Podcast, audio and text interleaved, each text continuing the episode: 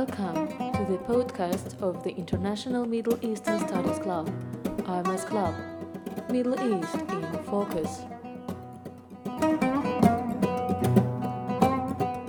The United States President Donald Trump has officially recognized Jerusalem as the capital of Israel.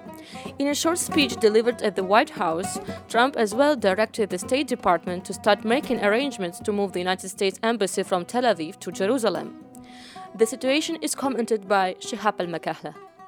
Today's um, uh, President uh, Trump speech, um, which was two announcements in one, to move the American embassy from Tel Aviv to Jerusalem without giving details about which uh, part of Jerusalem.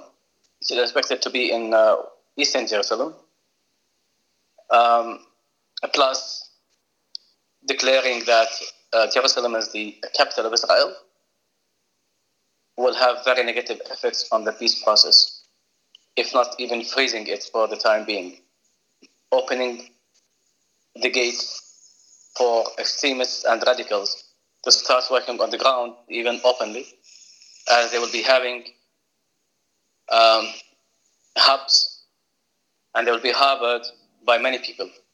In the past, they were secretly working, and now they'll be uh, openly, overtly operating in, in nice places against American and Israeli um, interests throughout the world. This deal between the Americans and Israel, which could not have been out without um, a kind of Arab approval somehow in what is called the big deal, which means that the Palestinians will be having their own capital in Abu Dis, which is close by Jerusalem city. Um, this deal could not have been crystallized without this kind of deal with Arab Arabs. Um, the Palestinians will not be having their own independent state, which we were dreaming of in 1995 when they signed the Oslo Agreement.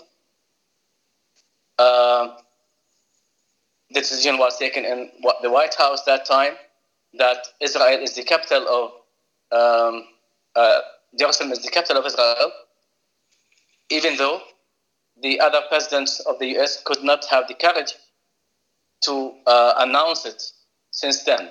But Donald Trump um,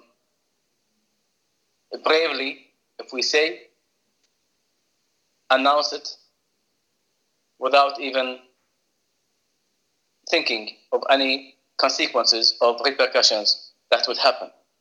That's why before he announced it, he asked for the military, marines, to be ready for any uh, outcome that would take place in the Middle East or anywhere else in the world. The situation was commented by Shahab al Makahlah, prominent Jordanian analyst, president of the Jordan based Political Studies of the Middle East Center, founder of the United States based Geostrategic Media Center, IMS Club member. IMS Club podcast is available on all the leading podcast platforms. IMS Club, Middle East in Focus.